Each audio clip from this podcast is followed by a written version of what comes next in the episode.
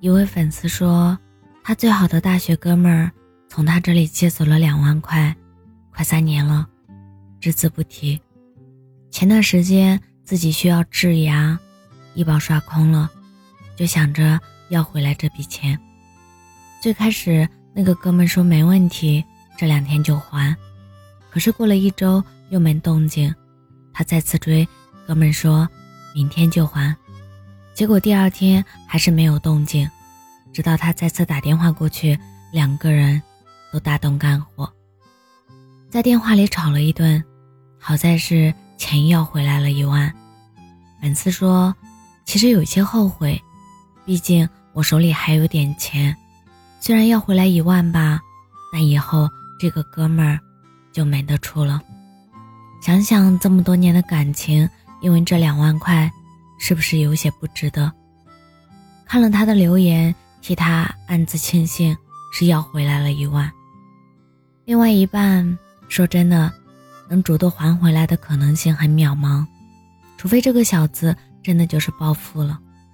但还钱的意愿肯定不会纯粹，只不过是故意把钱还回来，再砸对方的面子。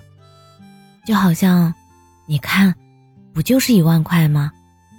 我有钱，自然就还你了，有必要和我磨磨唧唧的吗？如果这个小子人品不好，可能还会在外面说些乱七八糟的。所以，为了这种人觉得遗憾，并不值得。也许之前你们的关系确实很好，但不见得时间不会将你们分离成两个毫无关联的陌生人。上学那会儿，我们拥有的很少。同学室友可能就是自己的全部了，但是离开学校后，这种全部被更多的关系所分解，分量自然也就不能同日而语。如果是我，那一万我也拼了命的要回来。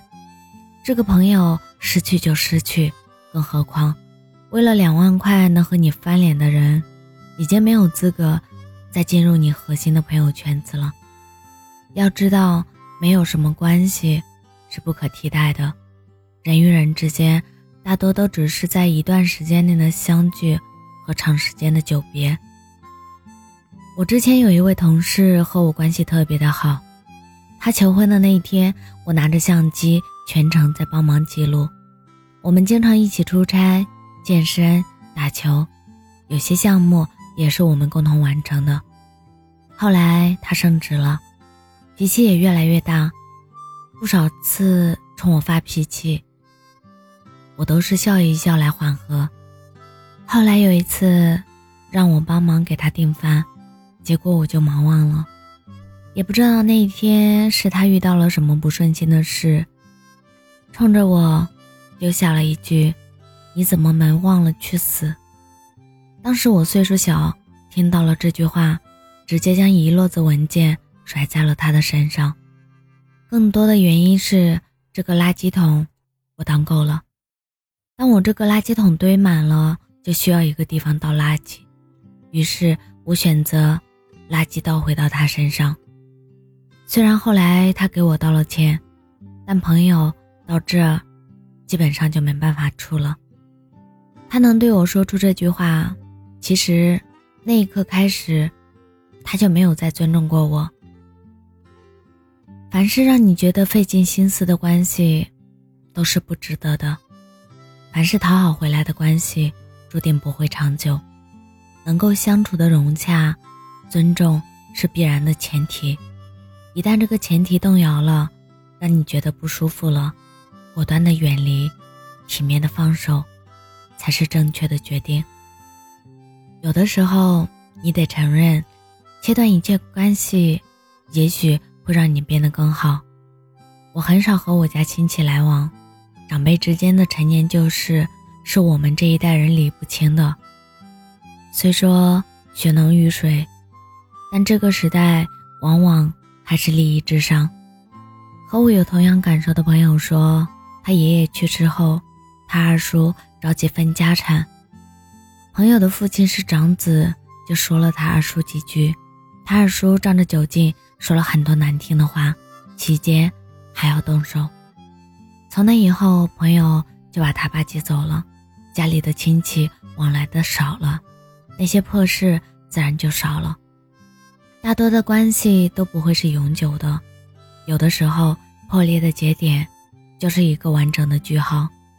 不理会，不纠结，默不作声的疏离对方，尽可能不让烂人烂事影响自己的生活，将时间和精力放在自己的人生上，才是最优解。人生苦短，别把时间浪费在不值得的人身上。成年人的世界里。聚散离合都是人生常态，成年人的世界里，看清任何关系的破裂，也是人生的常态。就像那句话说的一样，这个世界上有很多坏人，可怕的人，脑子不正常的人。我们努力奋斗，不过是给自己不和他们接触的机会。我是真真，感谢您的收听，晚安。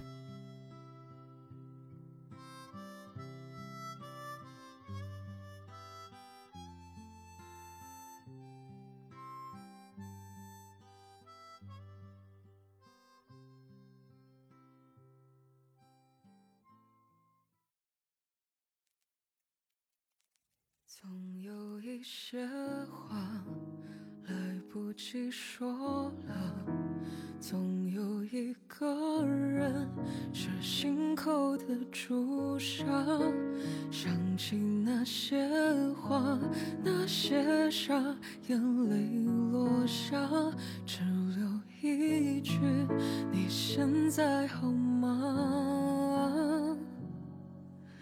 如果爱忘了，泪不想落下，那些幸福啊，让它替我到达。如果爱懂了，承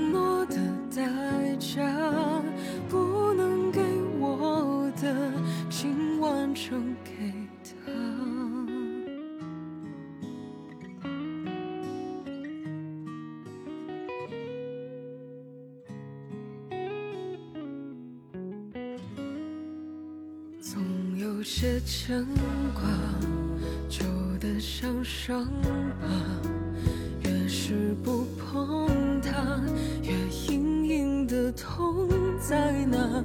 想你的脸颊，你的发，我不害怕，就让时间给我们回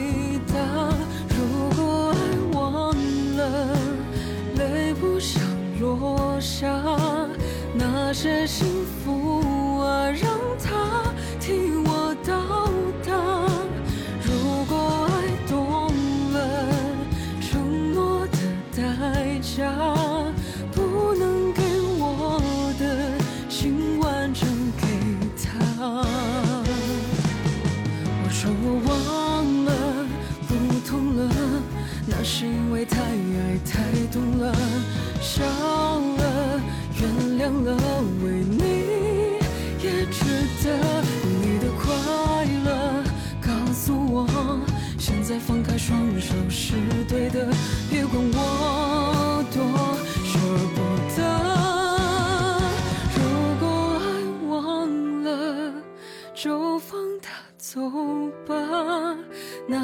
幸福。